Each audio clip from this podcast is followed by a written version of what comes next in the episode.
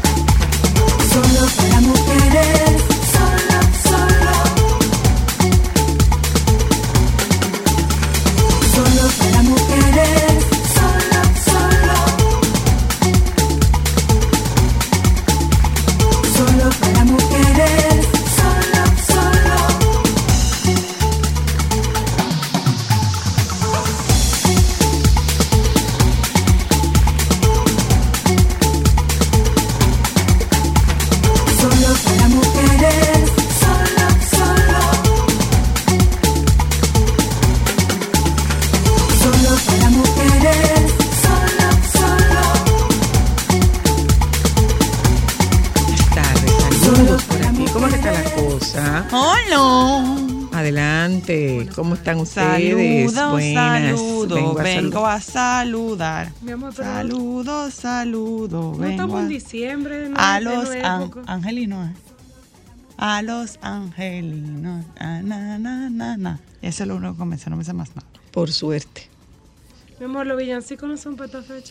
Pero esa canción debería pegar porque saludo. Sí, Estás pero saludando. es que eso es para otra época del año. Estamos seis meses del. ¿Qué seis meses? Estamos a cuatro o tres meses de los especiales de Navidad, mi amor. Ah, sí, eso es verdad. ¿Qué tres meses? A dos. No, en septiembre. En septiembre, julio y agosto son dos meses. Y septiembre, el tercero, porque nunca es el primero Estamos de a septiembre. tres meses de los especiales navideños. Yo voy a aprovechar para comprar bombillitos que el año pasado no compré lo que yo quería. Ay, Ay, lo que yo quería. Jesús, ¿tú te bueno. acuerdas?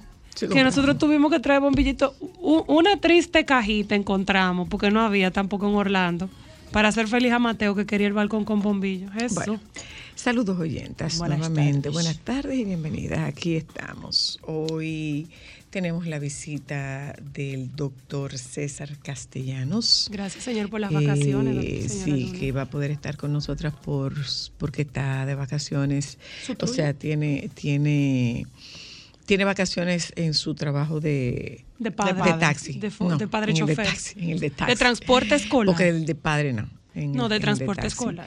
Y vamos a hablar con el baby. Hay muchas cosas, muchas cosas, muchas cosas, muchas sí. cosas, muchas cosas, muchas cosas de Sí, qué sí, hablar. sí. Mire, señora Luna, yo creo que debemos eh, alertar a nuestra audiencia, a las oyentas y oyentos, que le den seguimiento a, A las ondas. a las ondas que se están formando, eh, porque de verdad que Hay dos ondas puede. tropicales que vienen desde África, Bueno, según vi esta mañana. Hace dos horas publicó eh, nuestro querido Jim Suriel que tuviéramos atención, ya que en las próximas horas tendríamos una depresión tropical 3 o la tormenta Brett moviéndose en el Atlántico Central con ruta hacia el oeste a 22 kilómetros por hora. También vigilamos a la activa onda número 13 detrás de la actual, que le seguiría sus pasos. Eh, este modelo, según el modelo GFS, prevé un acercamiento el viernes a pocos kilómetros de distancia de las Antillas Menores con un giro hacia el Atlántico Norte y de seguir esa ruta no representaría un peligro de impacto de República Dominicana. Por parte del modelo europeo, ha definido en las últimas horas su, proyección mostrando un aumento de la velocidad de traslación, haciendo un contacto con las Antillas Menores el jueves y debilitándose a una activa onda el viernes al sur de Puerto Rico. En ambos escenarios, el pronóstico anticipa la producción de lluvias significativas en el territorio dominicano desde el viernes y durante el fin de semana por la humedad que incidirán los fenómenos atmosféricos en la región. Entonces hay que estar atentos. Bueno, en el fin de semana eh, estuvimos en Juan Dolio y en esa zona, no, en la parte de donde estábamos de Juan Dolio, no entra el, no entra el sargazo porque hay un Rompeolas. hay un rompeolas, es una barrera natural que impide el acceso del sargazo a la playa. Eh, vi que eh, han, en- han estado trabajando en Boca Chica, en Guayacanes, han estado trabajando retirando el sargazo, porque la verdad es que se ha visto diezmada la asistencia de, de bañistas porque no pueden bañar. No, no pueden No se pueden bañar, o sea, no se puede entrar a la playa. Y eh, consecuentemente las ventas de, de, De los de los, de los puestos, pues consecuentemente está, está disminuida. Eh, pero, pero también eh, en el fin de semana fue un tema como un poquito, un poco, un poquito raro el, el tiempo, el, el sábado fue fenomenal, con muy buen tiempo. Sin embargo, el domingo amaneció un poco brumoso, eh, que no era como, las condiciones no estaban dadas para un baño de playa. Y eh, que no se nos olvide, señores, que nosotros estamos en la temporada de huracanes que comenzó el pasado día 2 de este mes de junio y que se extiende hasta finales del mes de noviembre. Entonces, clima, entonces, que- si nos están dando, eh, eh, si nos están advirtiendo, eh, ojalá que no asumamos la actitud de, no, eso no Eso viene no para acá. pasar por acá". No, eso siempre se desvía. Ojalá que no lo asumamos de esa manera. Eso y, y el alegrarnos de decir, mira, tú ves, que no pasó nada. Esta gente no la pegan, señores. Yo siempre he dicho, y eso tiene mucho que ver contigo, que la palabra tiene poder. Y por algo en el significado cuando usted busca en el diccionario se llama pronóstico. Un pronóstico no es una realidad, es algo que puede cambiar y alterarse. Y hay que tener en cuenta también que tanto Jim Suriel como nuestro amigo El eh, ingeniero Holguín han hablado de la necesidad de nosotros tener nuestro propio satélite, porque nosotros dependemos de los satélites, por ejemplo, de, creo que el de Puerto Rico. El y eso hace que el Miami. o el de Miami, que hace que el pronóstico no sea al 100%. Entonces, Oiga esto. Un submarino que llevaba turistas a ver el resto del naufragio del transatlántico Titanic, hundido en 1912 a 600 kilómetros de la costa de Terranova, en Canadá, ha desaparecido. En su interior viajaban cinco personas. Pero ¿por qué que inventan tanto? En su interior viajaban cinco personas, señala The Guardian, que cita a un portavoz de la Guardia Costera de Boston como fuente.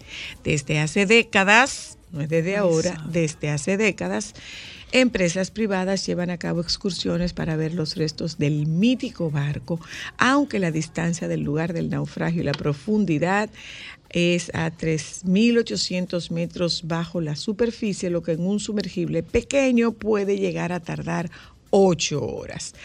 Hacen que no sea tan tarea tan fácil ni la profundidad del pecio hacen que no sea tan fácil ni barata la tarea.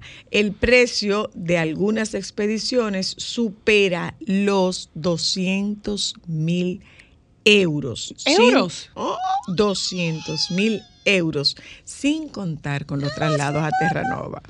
Y yo te voy a decir una cosa, Ay, el, que paga, el que paga 200 mil euros para meterse en este submarino, lo del traslado a Terranova debe saberle como A nada. Ana, ojo, ¿sabes qué aprendí en TikTok? ¿qué aprendiste en TikTok? Resulta que no sabía que la misma compañía que fue, hay una teoría, no sé si de A ella le encanta conspiración, a ver, pero es bastante interesante. Hablan que la misma compañía que hizo el Titanic había hecho un barco con un tamaño similar al Titanic, un poco más grande.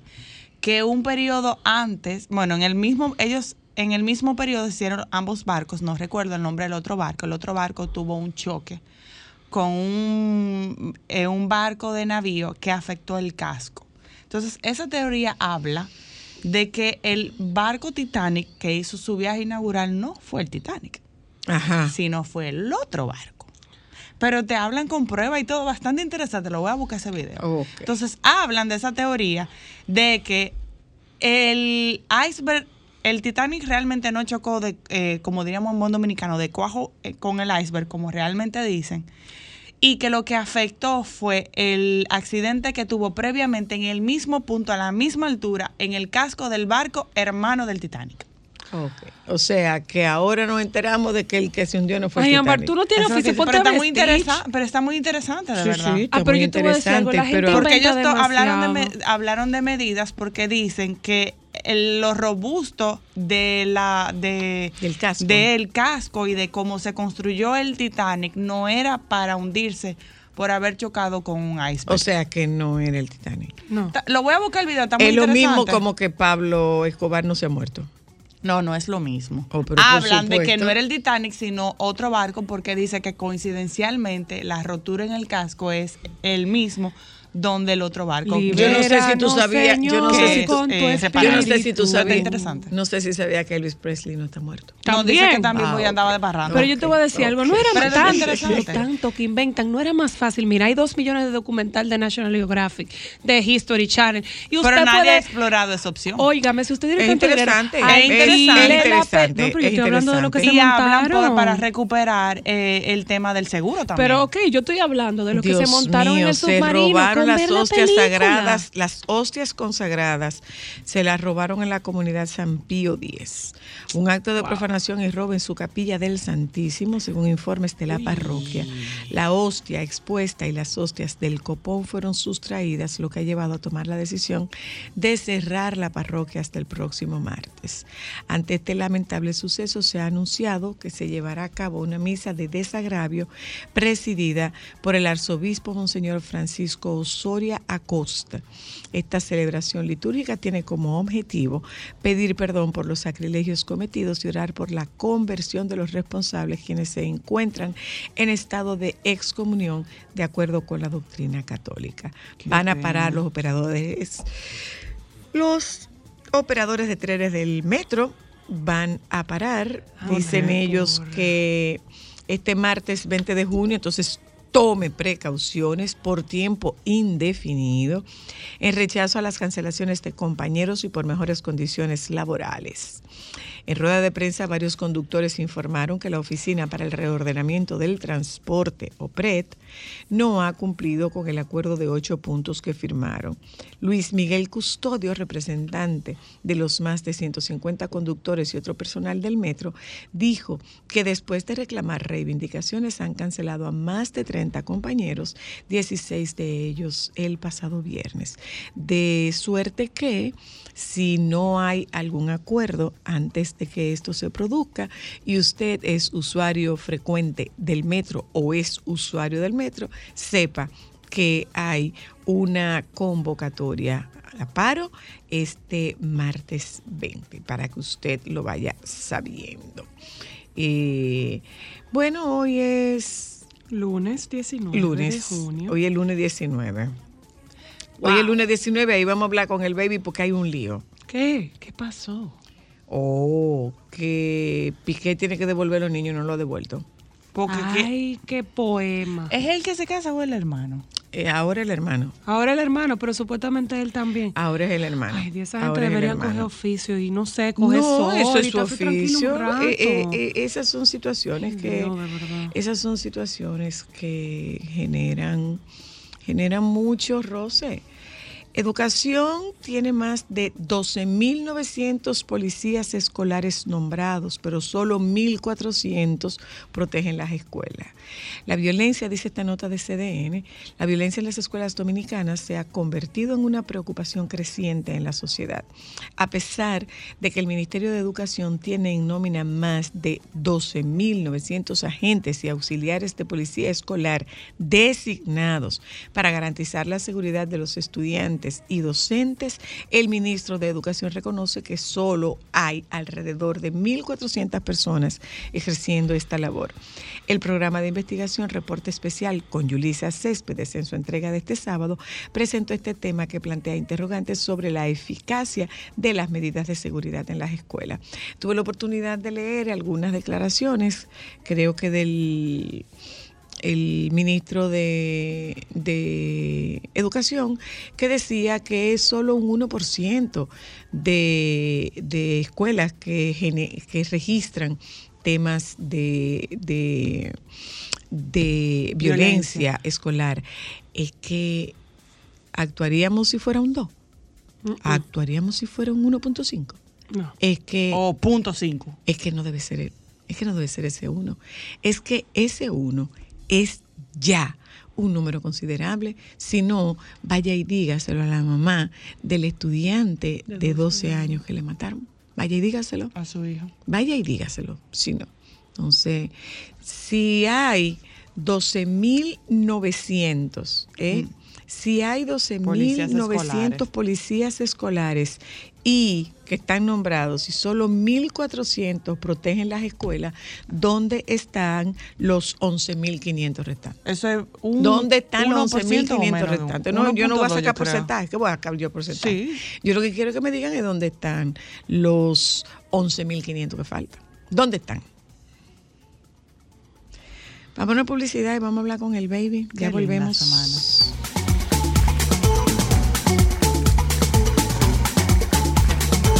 Semana.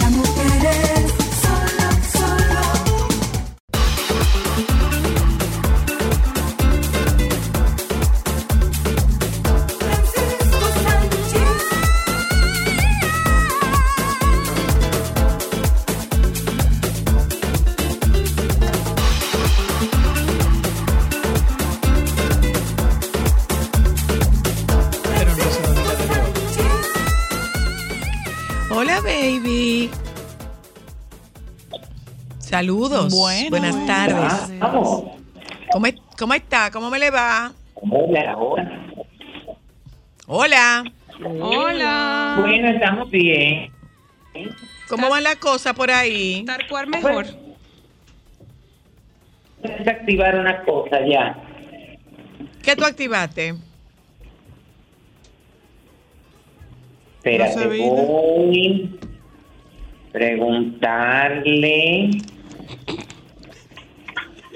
Ah, Estoy grande, Dios mío. y nadie quiere un pedazo, mi amor. Ella quiere un pedazo. Y yo le digo que no, que no, que no. Pero eh, esa es la vida, mi amor. Y hay que coger la variada. ¿Terminaste? Sí, sí. Sí, sí, sí. Ok. Ok. Cuéntame qué hay de nuevo, baby. Bueno, tengo que hablar de muchas cosas que hay esta semana a nivel de actividades, porque la verdad, tú sabes que siempre hay como una semana que todo el mundo se pone de acuerdo ¿Cuál? para hacer todo esto. Como para hacer los Hoy- eventos.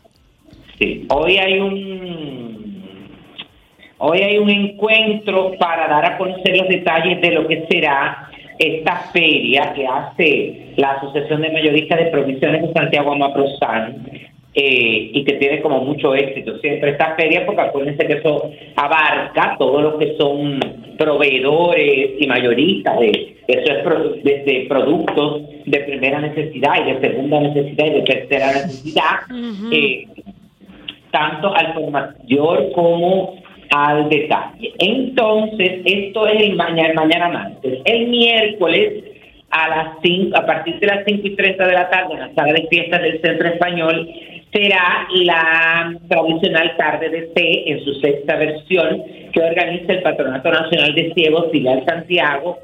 Eh, los fondos recaudados ellos los van a destinar para los diferentes programas que tienen, eh, ¿cómo que se llama? El Patronato Nacional de Ciegos, pero sobre todo en lo que tiene que ver con las operaciones de cataratas. Ahí voy a estar junto a Francisco Vázquez y Kimberly Castillo. En la conducción y en la parte musical estarán Fran Bizar, Sergio Vargas, eh, Los Francos, es decir, que está bastante bueno. interesante. Bueno, el jueves les seguiré comentando de de actividades que hay eh, el miércoles, perdón, el jueves.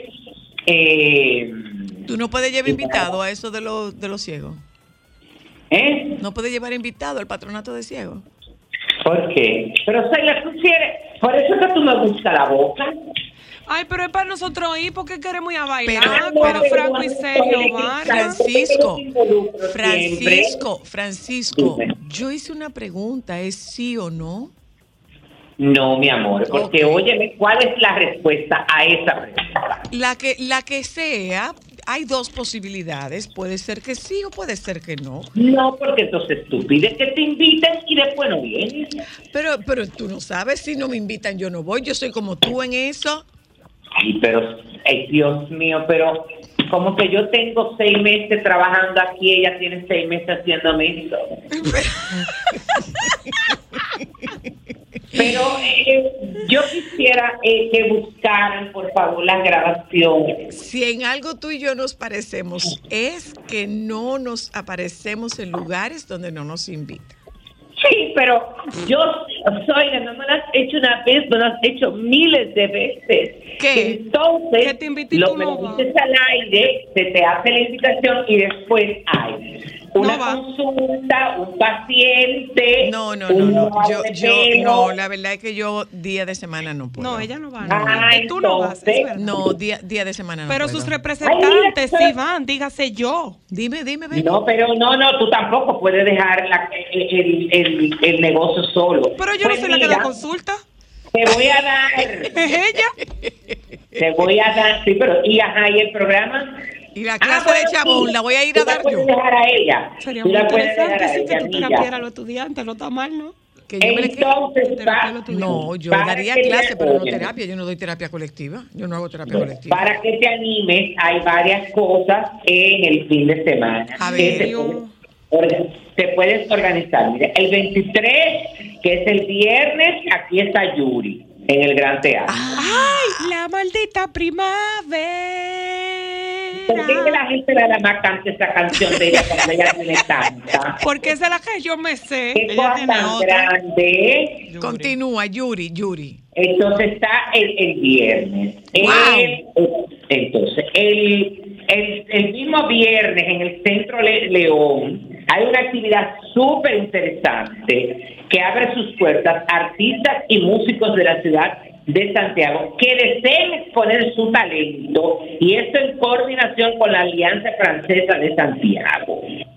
Esto a partir de las 7 de la noche, claro, hay que, eh, es una participación limitada, hay que inscribirse en el 809-582-2315, extensión 1059, y me imagino que habrá algún requisito porque tampoco usted va a ir, mi amor, de esa gente de karaoke a ir a ser desagradable allá y a que la gente salga corriendo.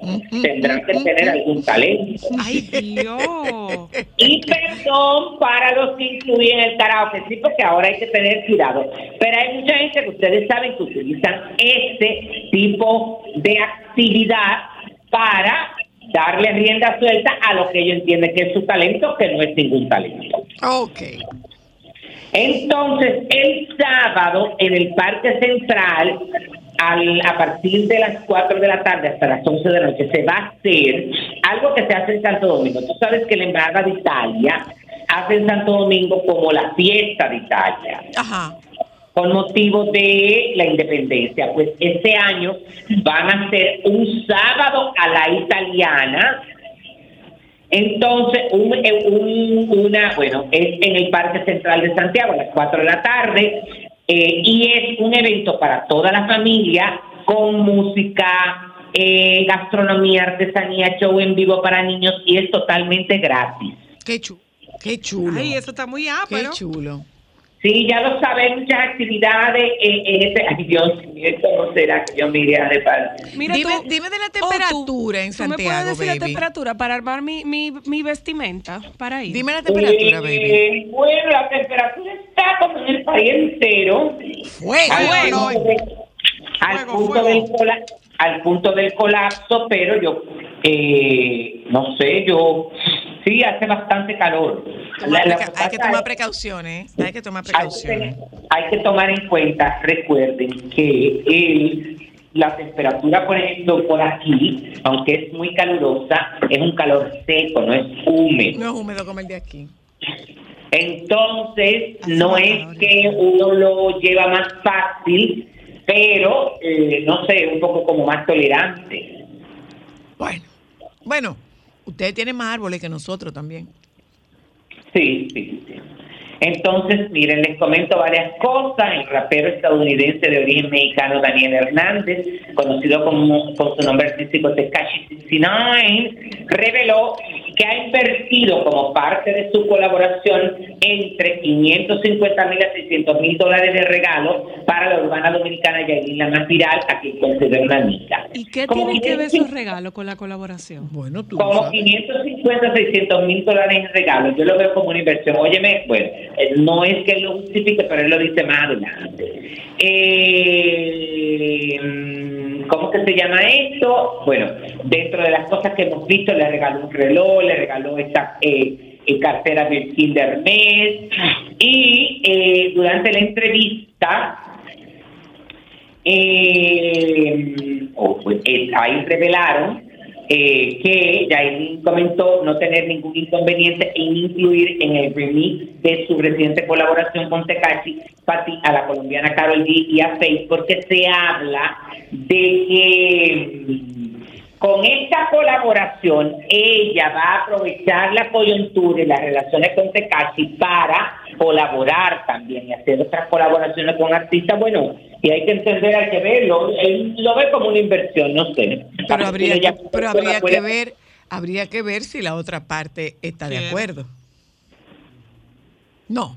Eh, bueno, sí, sí, sí, sí, Sí, habría que ver. habría No, que- no, no es como que no es como que habría que saber qué disponibilidad tiene la otra parte que hasta donde yo tengo eh, entendido desde el punto de vista musical tiene más trascendencia que ella no Se supone que sí. no no no pregunto porque ahorita Bueno, pero ahorita la manifestación es que este es un comentario por envidia Claro, pero tú sabes qué pasa, Soy ahora mismo, eh, la mayoría de las colaboraciones, además de que tienen que tener, bueno, además de que muchas de ellas tienen ese interés y hay una parte comercial, ahora mismo se están dando muchas colaboraciones basado en la amistad, basado Ajá. en que dámele una mano a una gente, que Ujú. te- y, y- y eso tú lo ves con muchos artistas que de un momento a otro han surgido como la espuma y tú dices de dónde salieron y de dónde salieron muchas veces de esas colaboraciones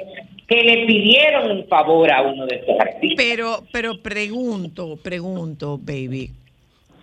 Eh, Carol G es amiga de Tekashi. No, yo no sé, pero ahí lo mencionaron. Eh, eh, eh, Joan, Ámbar, Cristal. Carol G es amiga de, eh, es amiga de Tekashi. No, que yo sepa. No. O sea que no sería como que le doy la mano, como que te tiendo la mano. No. pero uno no Lo está, haci- uno lo está haciendo porque- Tekashi, sí lo está haciendo con, con Yailin. Claro. Ok. Pero uno no sabe porque cuando viene a ver hay una colaboración entre ellos y con la colaboración yo te pongo como, ah, dame una ayudadita porque es una persona que qué sé yo, que así, ella misma la que estuvo con qué sé yo, que esa misma que ahora todo el mundo habla porque todo se mueve y se comenta así. Lo que pasa es que mientras Anuel esté haciendo lo que está haciendo de no dejar a esa gente respirar, ¿tú crees?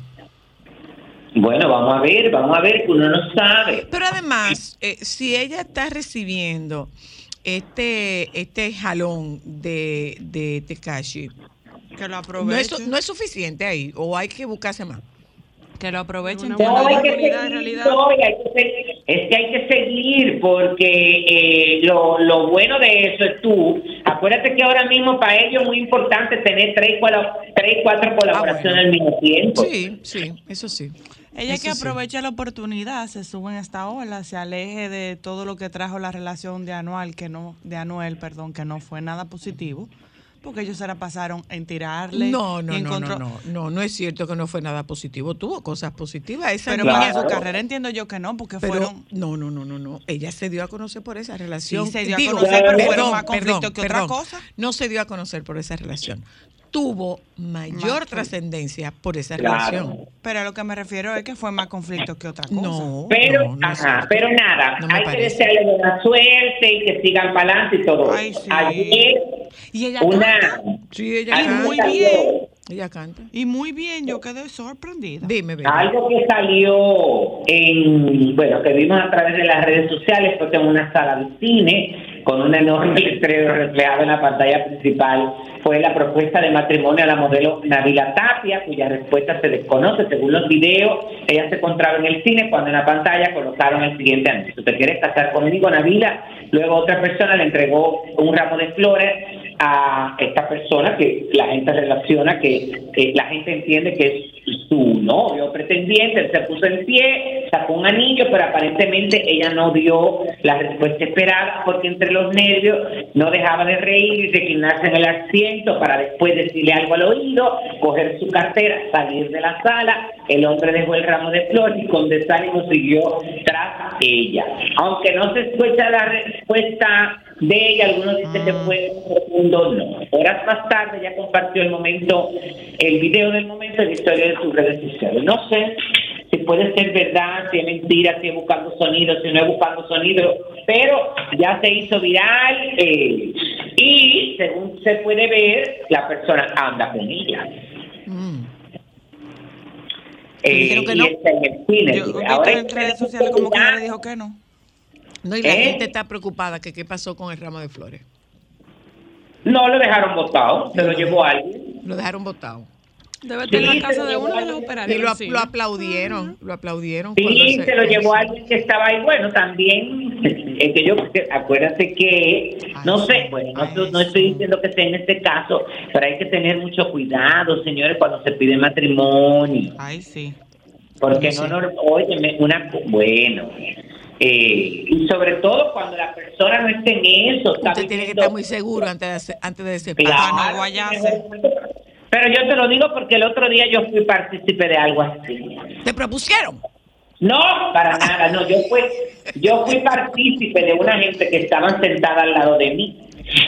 ¿Y, ¿Y le dijeron que, que sí no? o que no? Ay, mira, yo estaba en un restaurante y al lado de mí había como una pareja, ves.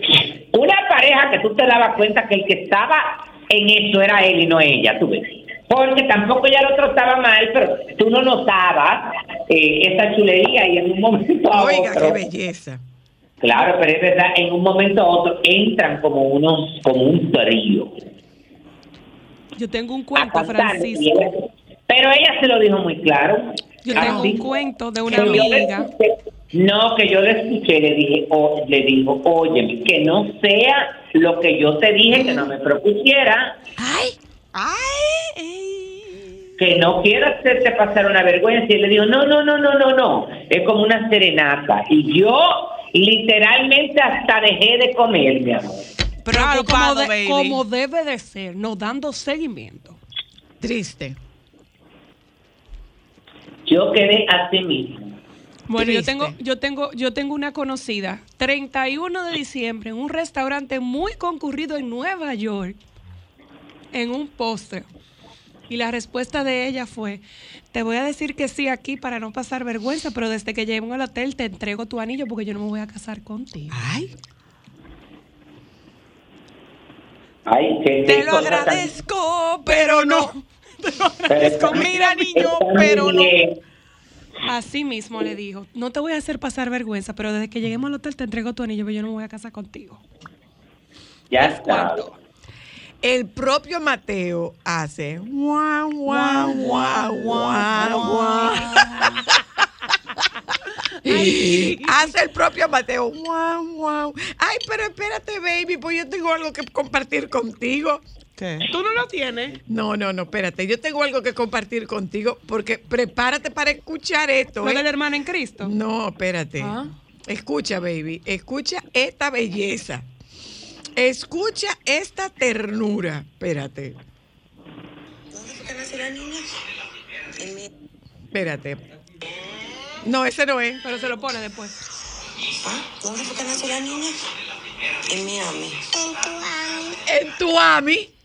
¿Dónde fue que nació la niña? En Miami. En Tuami. ¿Quién fue esa? ¿Quién? Monserrat la de Linda. García. Pero oye la otra, ponle, Alejandro. Oye, ¿Dónde esto. fue que nació la niña? Le preguntó la madre a lo que la niña. En Miami. ¿Dónde fue que nació la niña? En Miami. Y le dijo, en Tuami.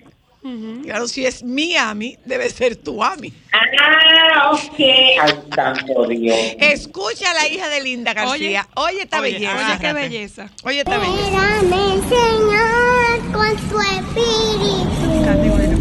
Libérame, Señor, con tu espíritu. Ay, Y déjame sentir el fuego de tu amor, Señor. Ay, santo. Katy igualita que la madre. ¿Cómo te explico? ¿Cómo te Ay, explicamos? pero qué fuerte.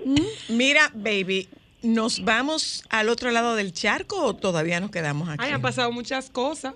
¿Eh? Pero qué fuerte. No, eh, bueno, nada. eh, Ay, que- nació, nació la criatura de. Marc Anthony y la de Iván Rubí también.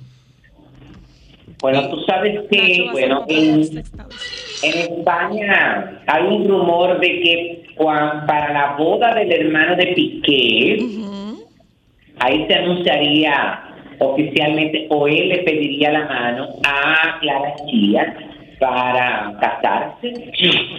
Eh, Ay, qué decir, bonito. esta boda, eh, la boda sería el 24 de junio durante el enlace matrimonial de su hermano, que hace mucho que se viene hablando de ellos. Eh, eh, esto lo han asegurado varias revistas. eh, vamos a esperar a ver qué pasa. Que disfruten de, de su momento. Hay un lío en.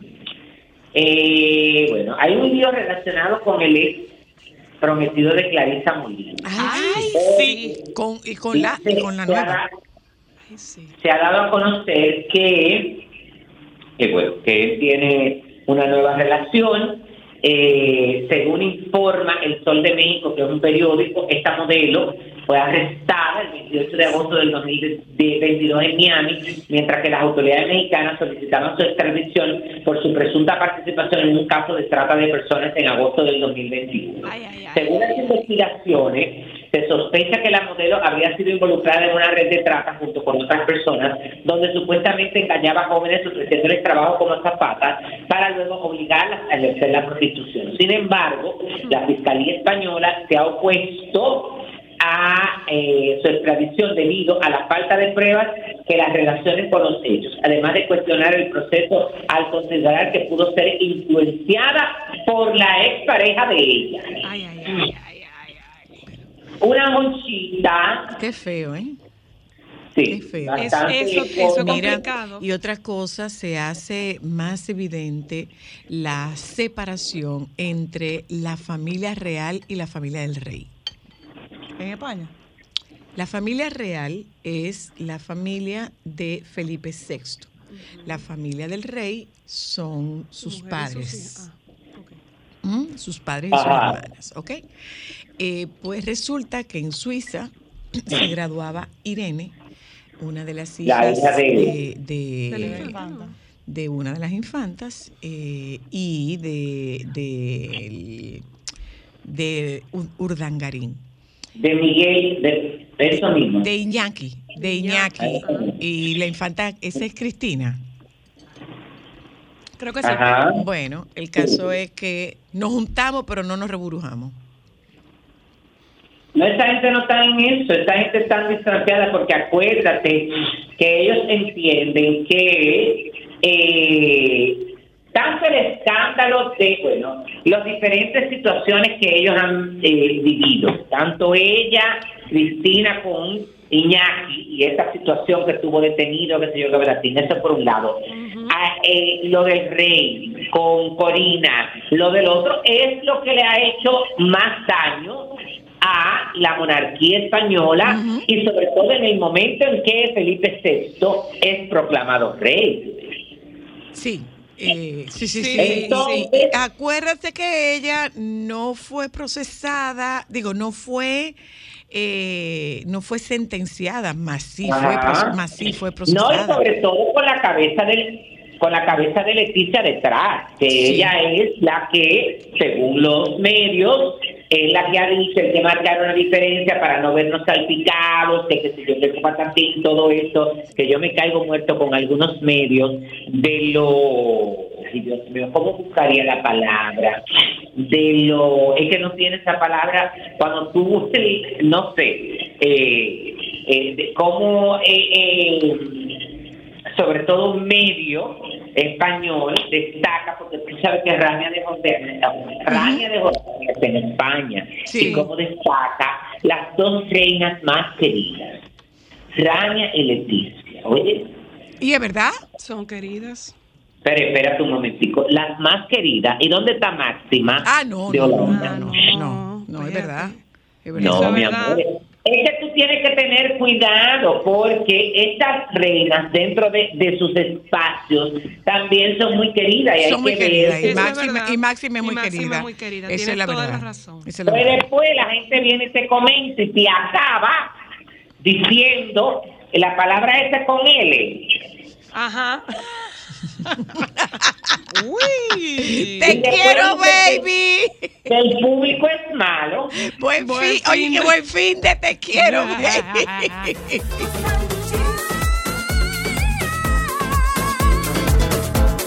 Déjame cambiar tus días y llenarlos de alegría. Solo para mujeres.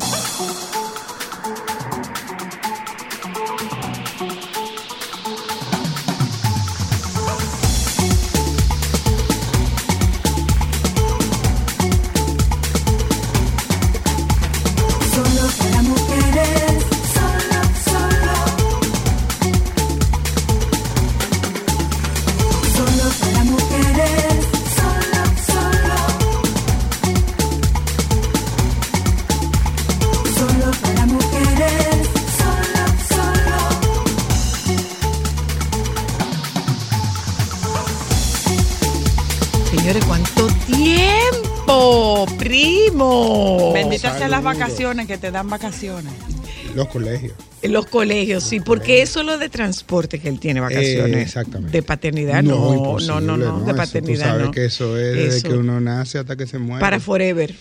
Y Para tal vez desde el más allá también estemos trabajando. Probablemente, quizás desde Claro. el más allá sigamos cuidando esos espíritus. Señores, eh, ay, a propósito de esos espíritus, eh, eh, una paciente que yo con la que yo estaba en sesión hoy, que el novio le dijo, es que cuando tú tienes esa mirada de odio, yo pienso que son tus espíritus que se meten. Y le digo, no son tus espíritus, no son tus emociones. Tú le dices a él que él lo llame espíritu, pero que tú lo llames emociones. Tú lo llames emociones. Que compre palo santo y la limpie. Eh, saludos. Saludos. ¿Cuánto saludos. tiempo, César. Castellano? Sí, nosotros es como aquel poema de una vez al año, pero todos los años. Pero todos los Bueno, años, por lo menos sabemos que tú no oyes todos los días. Ah, no es lo mismo sí. que No, y él participa todos los días. Y gracias sí. por participar diferido a través del Precisamente WhatsApp. escucho porque estoy en las labores que estoy Claro. a esa hora. De transporte escolar. transporte escolar. Eh, nosotros queremos hablar esta tarde sobre eh, el, el doctor Castellano. Ustedes conocen al doctor Castellanos, es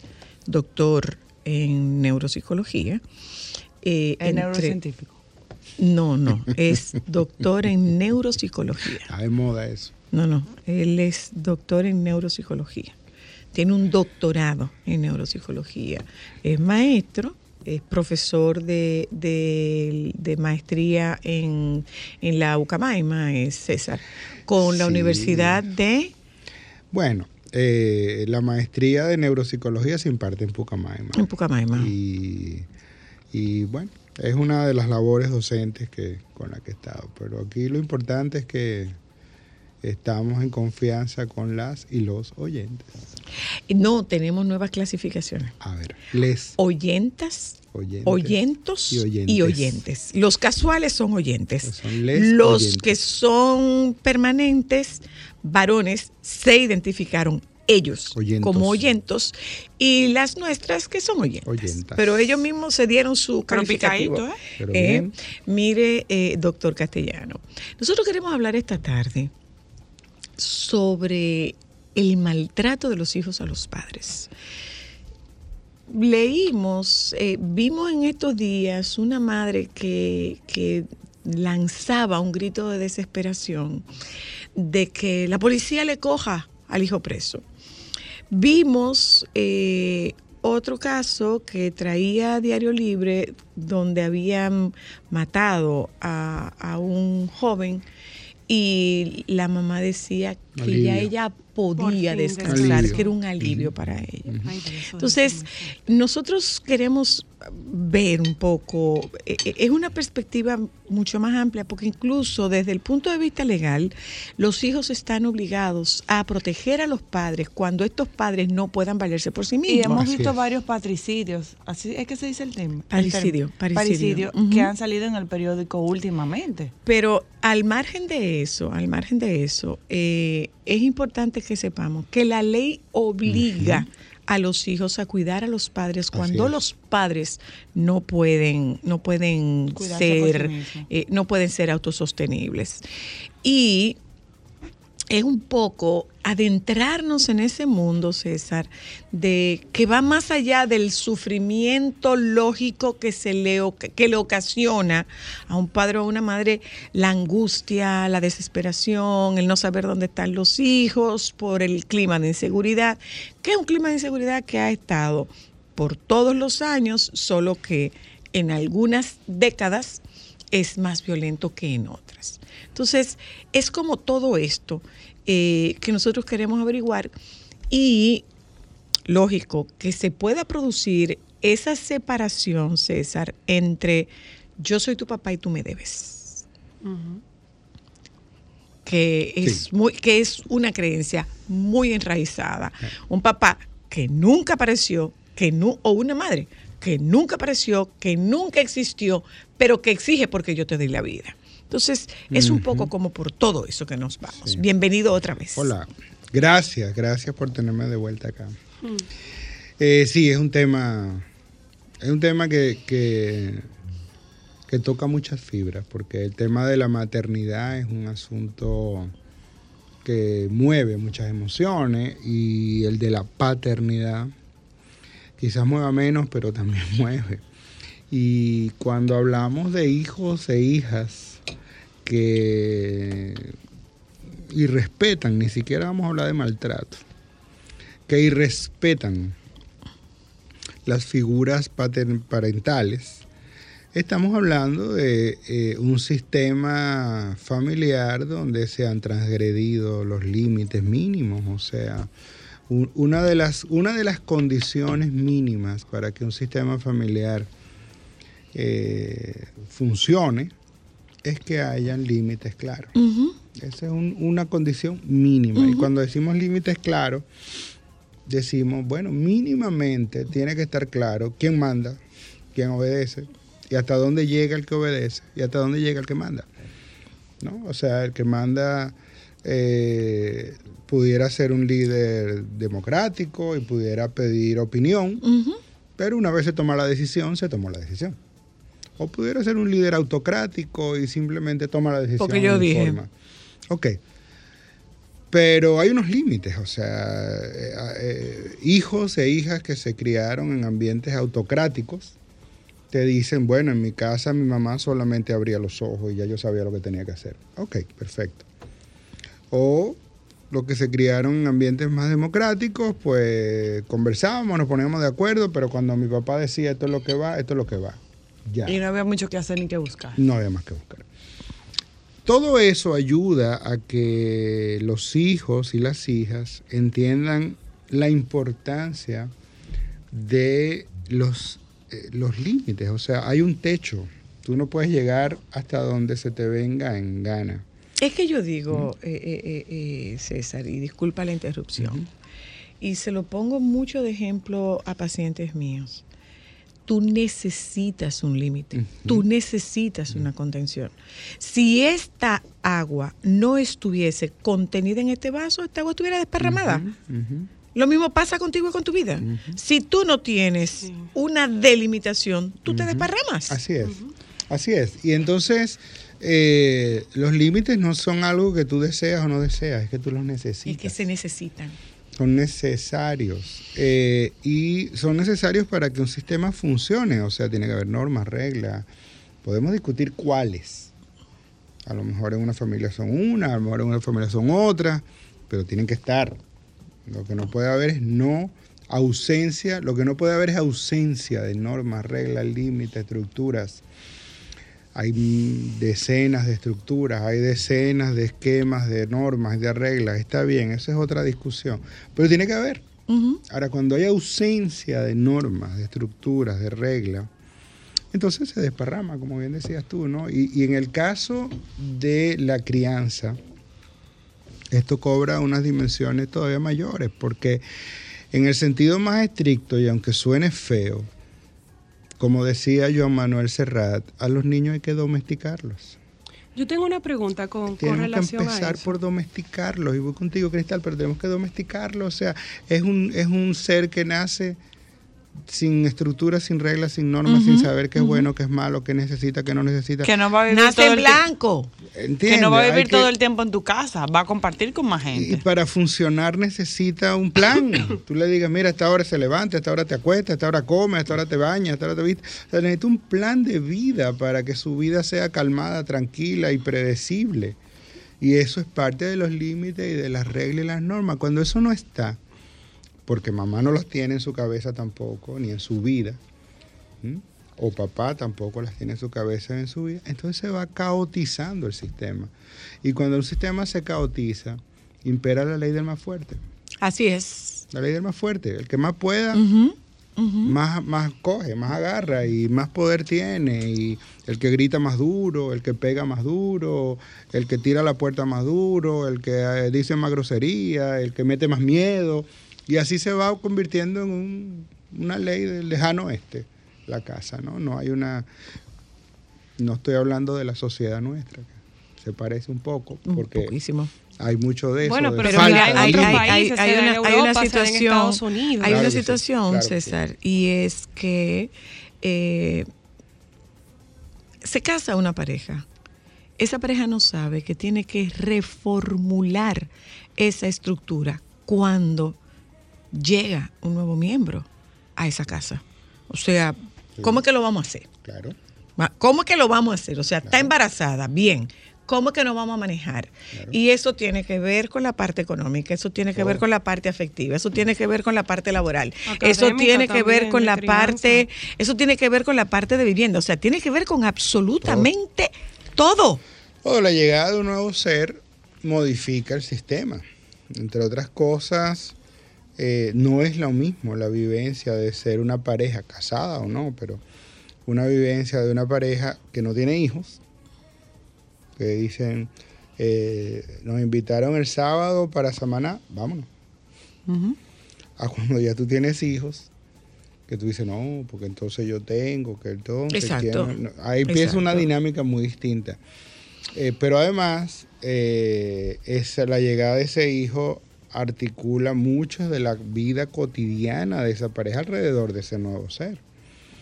Eh, y eso tiene implicaciones económicas, como bien decía, implicaciones afectivas, ya. Claro. Mi atención no es solo para ti, Claro. ni la tuya es solo para mí. Ahora compartimos eso con un tercero y ese tercero va a formar parte de nuestras vidas. Para siempre. Entonces, Aún estando ausente. es correcto. Entonces, eh, cuando eso no se es consciente, igual, se, igual ocurre, aunque uno no sea consciente. Y si uno no es consciente, lo que siente son los embates de los cambios y no los entiende. No los entiende y al no tener eso presente no puede incorporar los cambios en comportamiento que se debe y sencillamente las cosas van ocurriendo a la libre, ¿no? Golpe tras golpe, tras golpe, tras golpe. Este muchacho malcriado que no hace caso, que lo que hace... Sí, pero es que no hay estructura. Si no hay estructura, nadie puede funcionar bien, ¿entiendes? Si no, puede, no podemos tener acá este programa eh, diciendo que se transmite eh, todos los A días. la hora que nos dé la Todos los gana. días. Ajá, pero ¿a qué hora? A A la hora que- a la- cuando lleguemos, cuando lleguemos. cuando Cuando lleguemos. Ajá, entonces, ¿Y por cuánto tiempo? Hasta que me canse. Ajá, entonces, supongamos que es así, que ese fue el mensaje, que es cuando lleguemos. Ah, pero entonces yo llego a la una, pelean. Si llego a las 12, me llama la atención. Si no, si llego a las 4. Pero ustedes dijeron que cuando llegara. A mí no me dijeron a qué hora era, entonces yo es cuando yo llegara. Entonces, si no hay una estructura, ¿m? No pueden después decirme a mí que yo llego tarde al programa porque ni siquiera han puesto la hora Claro. que yo tengo que llegar. Tú decías, Cristal. Sí, yo tengo, tengo dos preguntas. Eh, número uno,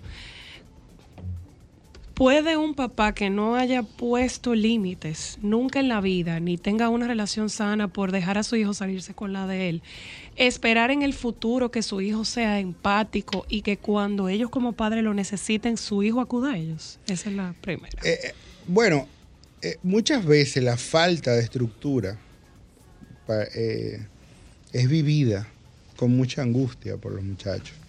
El no tener una estructura genera mucha angustia porque el yo no sabe, todo hijo quiere quedar bien con sus padres. Todo hijo, toda hija quiere que sus padres lo vean y se sientan orgullosos. Y se montan en una bicicleta y dicen, mírame, mírame, aquí voy. Y, y se tiran en la piscina y mírame, que me voy". porque quieren ganar mérito con sus padres. Pero cuando no hay manera de yo saber cómo es que yo gano méritos aquí, qué es lo que está bien, qué es lo que no está bien, qué es lo que yo debo hacer para que tú te sientas orgulloso de mí. Eso muchas veces se vive con mucha angustia y no pocas veces se vive como violencia, o sea, como abandono.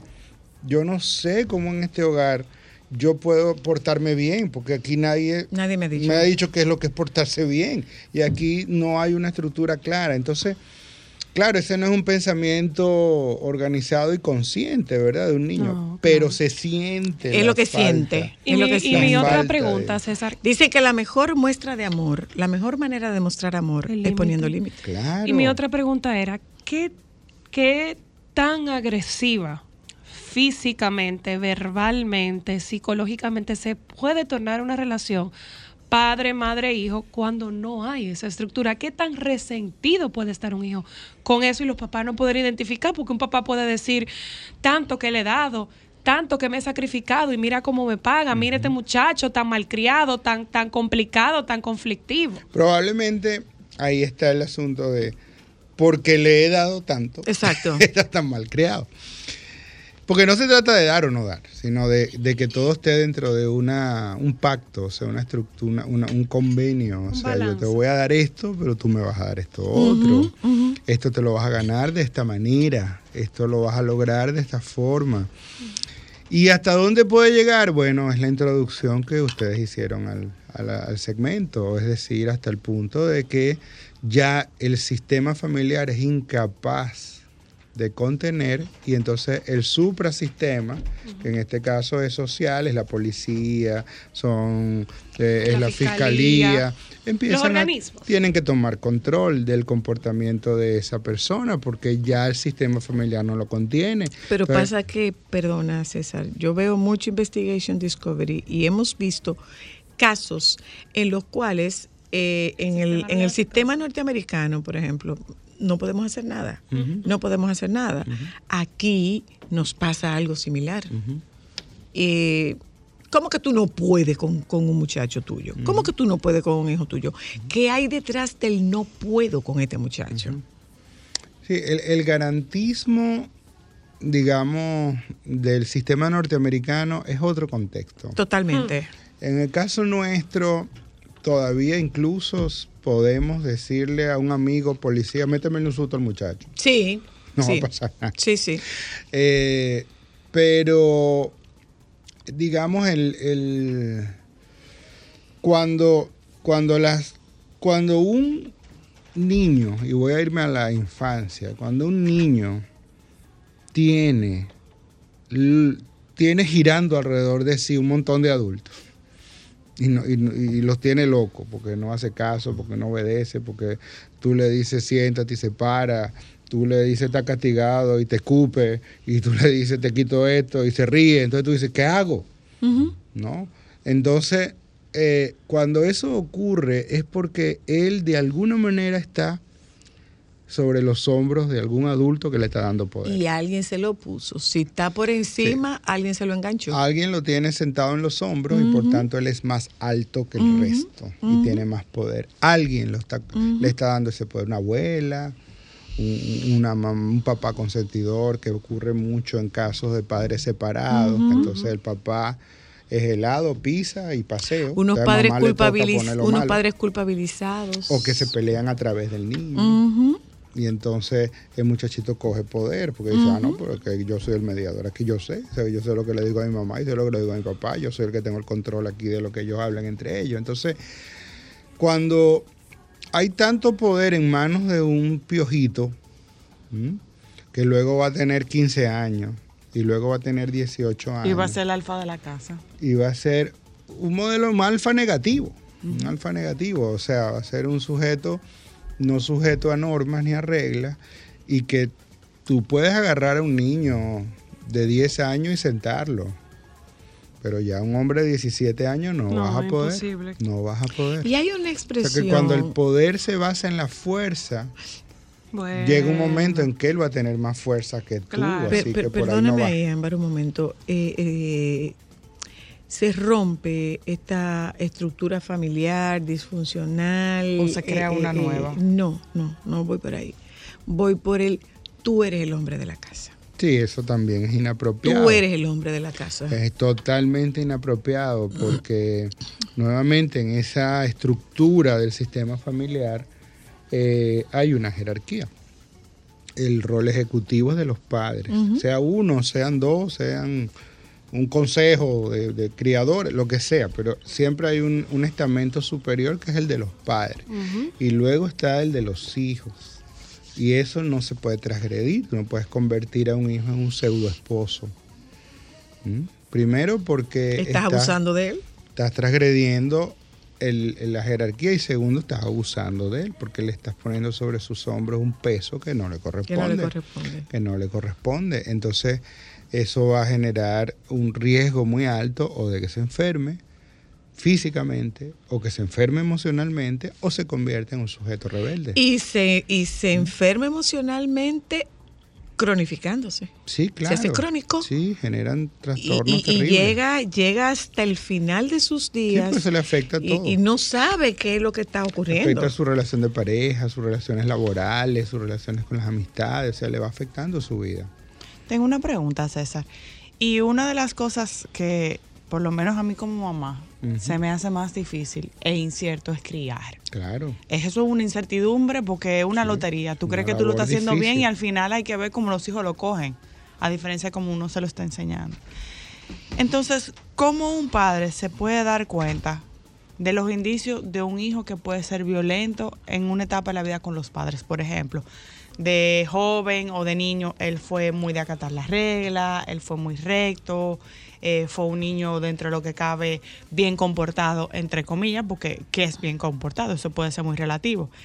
Y de repente, por ejemplo, se va el hombre de la casa y él hace un cambio y empieza a ser agresivo, porque hay hijos que maltratan a sus padres Sí, claro. y lo hacen de una forma pública. Bueno. Entonces, a eso súmale que ahora mismo, por ejemplo, estamos en un nivel de social donde la sociedad tampoco le está poniendo mucho límite. Entonces, ¿cómo sería ese calor del cultivo ahora mismo que, lo hay- estamos viendo? Hay hijos que maltratan a sus padres cuando hay padres que permiten eso. Exacto. ¿Ya? Y, y, y en- enfoquémonos un poco en el tema de la adolescencia. El- el- el- la etapa de la adolescencia es la etapa para cuestionar. Es la etapa para desafiar, es la etapa para, para diferenciarse. Los límites ahí tienen que ser más claros y fuertes.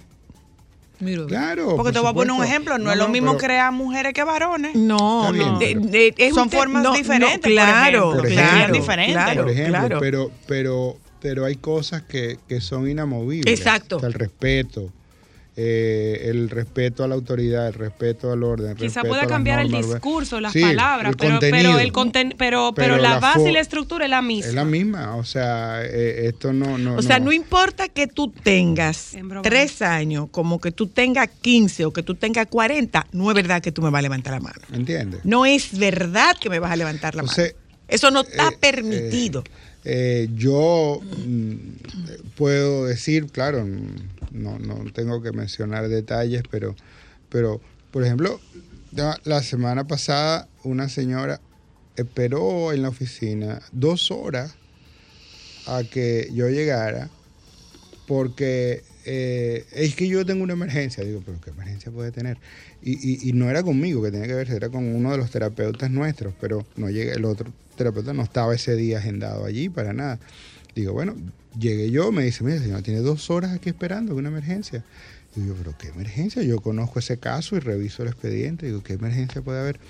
Entonces le digo, no, déjame verla entonces, a ver qué pasa. Y esta señora llega eh, con su uniforme de trabajo, que había salido del trabajo, con una emergencia, porque el hijo le dijo que si no le daba el videojuego, el aparato, la iba a golpear. ¿Mm? Y ella me dice, yo no sé qué hacer. Y pues usted no sabe qué hacer, yo menos, porque usted es la mamá. usted es- ese es su O sea que hijo, claro. Nosotros lo que podemos hacer es a través de usted. Si usted nos impone como autoridad, No, hay nada que hacer. nosotros menos. Ni ¿me yo ni el equipo. Eh, entonces llamará a la policía, pero eh, es usted que tiene que poner autoridad ahí. No Mira, somos eso- nosotros. espera, no, porque yo le voy a decir que yo traje el videojuego para acá. Le dije, no, No. Usted le va a decir El terapeuta que no está escucha. ahí el videojuego y que él no lo Pero tú puede no lo vas a tocar. y Que él no lo puede Yo tocar. tengo una pregunta. Cuando regresemos de publicidad, ya volvemos. Solo para mujeres, solo, solo. Déjame cambiar tus días y llenarlos de alegría. Solo para mujeres.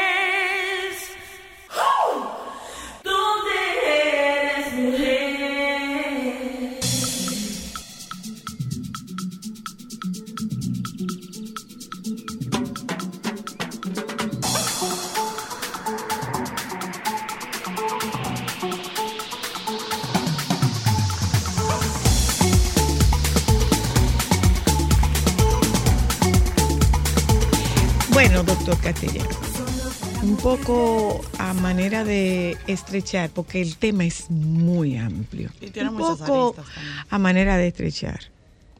¿Qué hacer con un hijo que violenta a unos padres? A unos padres, a unos abuelos, que violenta a la autoridad familiar. Que puede ser una tía, que puede ser una abuela, que puede ser un cuidador, que puede ser una madrina, a una autoridad familiar. Que la autoridad suprema soy yo. Si esto es un comportamiento que inició de manera súbita, un- Algo pasó. algo pasó. Exacto. Eso no es de repentismo. No, eso no ocurre de repente. No, Entonces, eso hay que descartarlo. Porque si fue algo que empezó de repente, no, mire, él era un muchacho ejemplar y de repente empezó, entonces ahí pasó algo. Alguna patología, algún pasó. consumo de Está sustancia. consumiendo Ujú, droga. Desarrolló un tumor en el cerebro, es epiléptico y no se sabe. Algo pasó y eso hay que investigar. Pero esa es la minoría de los casos. Normalmente es un comportamiento que viene por gradualmente poniéndose peor cada vez. Y comenzó desde chiquitico. Comenzó desde que el muchachito, siendo en brazos, que no caminaba, le daba una cachetada a la mamá y se le reía. Y la mamá se reía. Se reía. ¿Ve? Y entonces eh, eh, eso comenzó cuando ya el niño caminaba y quería algo y se tiraba en el piso, hacía una rabieta y daba tres vueltas en el piso, y entonces la mamá se reía. Y lo, lo agarraba, o no se reía, pero entonces le gritaba, pero no ponía clara la regla. O lo comentaba como una gracia. Y, y, y a lo eso lo mejor- confunde. O lo a- comentaba con una gracia en su presencia. y no le, o no le daba la estructura. Y dec- que, o sea, yo no solo te tengo que decir no hagas esto, te tengo que decir cómo se hace. O sea, la actitud de mamá puede ser un mensaje Perdón, de para el papá, niño. Perdona, perdona. Yo no solo te digo no hagas esto. También te tengo que decir Te cómo tengo que hacerlo. decir cómo se hace. ¿Cómo hacerlo? Pero a lo que me, ¿Entiendes? eh, mi, Pero mi duda que está nos detengamos un poquito ahí. eh, Pero es que es importante que alguien entienda si mi reacción en ese momento, que puede ser, eh, eh, qué sé yo, del momento que yo diga, mira, está mal, pero me causa risa, eso le puede estar enviando a él un mensaje Claro, de un doble, doble, vía. mensaje, un doble mensaje, Claro. porque tú no te puedes reír de algo que está mal. Claro, claro. No, no es Claro. gracioso. Hay una ambigüedad en el mensaje ambigüedad. y él lo va a captar desde donde más le Le convenga, a él. En el momento. ¿me Porque eso es otra cosa y es que hay una tendencia marcada a subestimar la capacidad de los más pequeños. Así es. sí, ¿verdad? Así es. Y entonces asumir que son seres descerebrados. Exacto. Claro, y no, él no se da cuenta. niño. No se da Se está dando cuenta. Es lo mismo que los juegos de mano. Eso es Exactamente. violencia. Entonces, eh, una, eh, una, un límite con los pa- los papás no estamos ni las mamás, pues digo padres en general, no estamos para ser amigos No. de los hijos. Lo oyeron. César. Nosotros no somos amigos. de los hijos. César. Un amigo te dice a ti lo que tú quieras. Como, no, no, no, mi labor no es ser amigo tuyo, mi labor es formarte. Y para eso te tengo que decir que no. Y para eso tú tienes que Mis cuando quieras malo de la odiar. película. Si quieres, odiame. Yo no te odio a ti. Estás Jamás en ni tu te voy a libertad. poder odiar a ti porque tú eres mi hijo. Tú puedes hacer conmigo lo que tú quieras. Ódiame si tú quieres, pero vas a hacer lo que yo digo. Punto. ¿Entiendes? O sea, los padres tienen que tener el control de la situación, porque estamos domesticando, repito, estás domesticando un ser que nace en un sistema donde hay normas, donde hay reglas, donde hay límites, donde hay una cultura que tú tienes que aprender a seguir. Tú no puedes salir en cuero para la calle porque hay una norma. pregunta, ¿Cómo se César. Perdóname? Ámbar. Una pregunta, César. ¿Qué tan importante es el orden visual para un hijo? ¿Ah? ¿Cómo El orden así? visual, o sea, que en esta casa hay un lugar para cada cosa. Por ejemplo, en la que, mesa. Que las cosas estén, o sea, que visualmente Pero es al revés, o sea, la, la estructura física, la, la disposición física es una proyección de tu cabeza. Punto. ¿Entiendes? Es decir, como esté el ambiente, así está tu cabeza. Así está tu Por cabeza. eso siempre decimos. Es a un nivel- reflejo. A nivel social decimos siempre, ¿tú quieres ver cómo es una sociedad? Visita su cementerio primero. En lo que tú veas su cementerio, tú vas a ver cómo funciona esa cultura. La pues posición de la ah, pues no mesa puede ser un diablo. mensaje. Bueno. La posición, perdón. en, la, en la en mesa. la mesa. Pero claro. Eh, eh, bueno, mira, hay eh, nuevamente ahí estamos en la forma, no en el fondo. O sea, hay familias donde eh, las- Papá se siente en la cabecera. Hay estructuras, digamos, fijas, en la, posiciones fijas en la mesa, porque son familias que son jerárquicas. Y el poder lo estructuran jerárquicamente. Y en esa familia regularmente hay espacios sagrados. El rincón de mamá, el sillón de papá, la, la habitación de los padres. Eso está bien. Ni bien ni mal, siempre y cuando sea Te coherente. funcione. O sea, coherente. sea eh, va a coherente. ser dependiendo de a quién le ¿Entiendes? funcione y se adapte a eso. sea coherente, porque Eso es que no es algo que tú dices. puedes adoptar ¿Eh? porque te parece chulo. Eso es parte de tu cultura familiar. Entonces, ahora, si tú haces, haces eh, puestos fijos en la mesa, porque te parece chulo y bonito, pero no lo haces siempre, Hay que tú estás respetarlo. mandando un mensaje totalmente contrario. Ah, no, hoy se sienta fulano aquí porque mando yo. No, espérese, aquí hay un orden fijo y ese es el orden fijo. Ahora, hay familias donde no hay orden, no hay una- un puesto fijo en la mesa, lo cual funciona muy bien si es realmente parte de la cultura de la familia. No que un día, porque viene, a- viene a cenar el jefe de mi papá y, Y le entonces yo tengo que allantarlo y ahora aquí todos vamos a estar en un puesto como que si... No, eso no es así. Aquí en esta casa eso no funciona. Entonces tenemos que ser coherentes, siempre y cuando seamos coherentes, porque cada sistema familiar tiene sus normas y sus reglas y la coherencia interna en el funcionamiento es una de las cosas más importantes.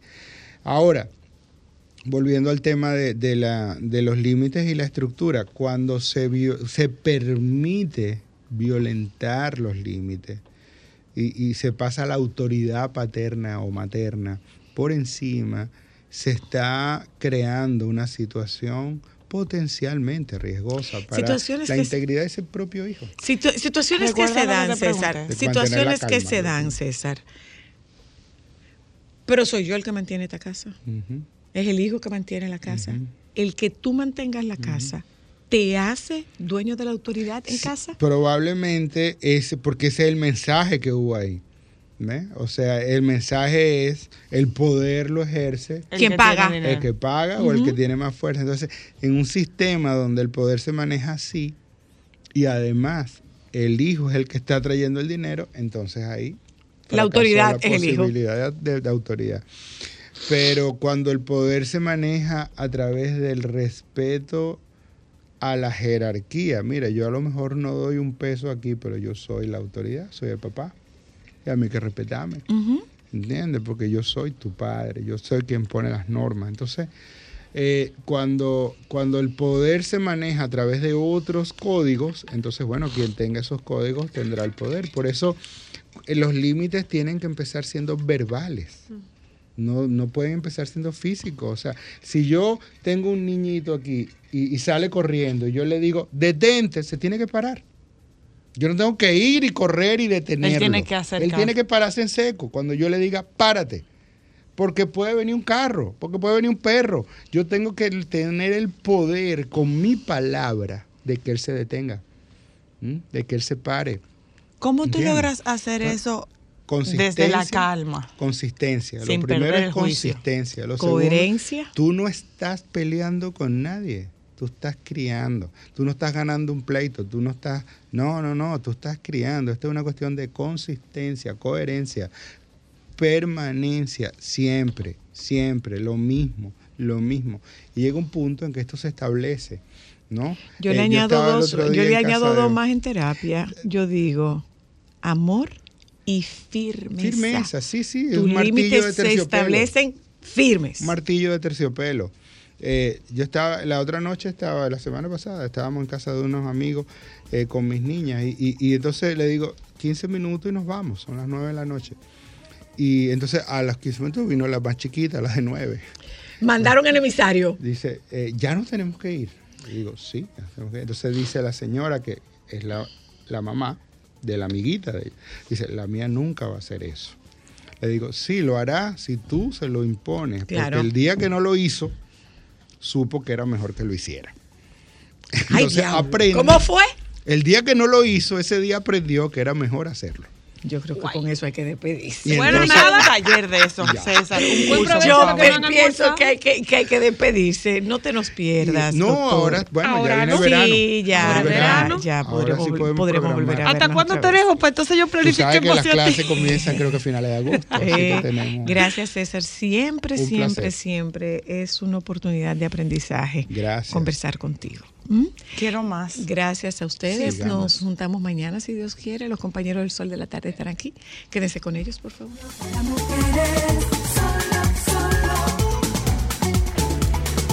Sol 106.5, la más interactiva. Una emisora RCC Miria.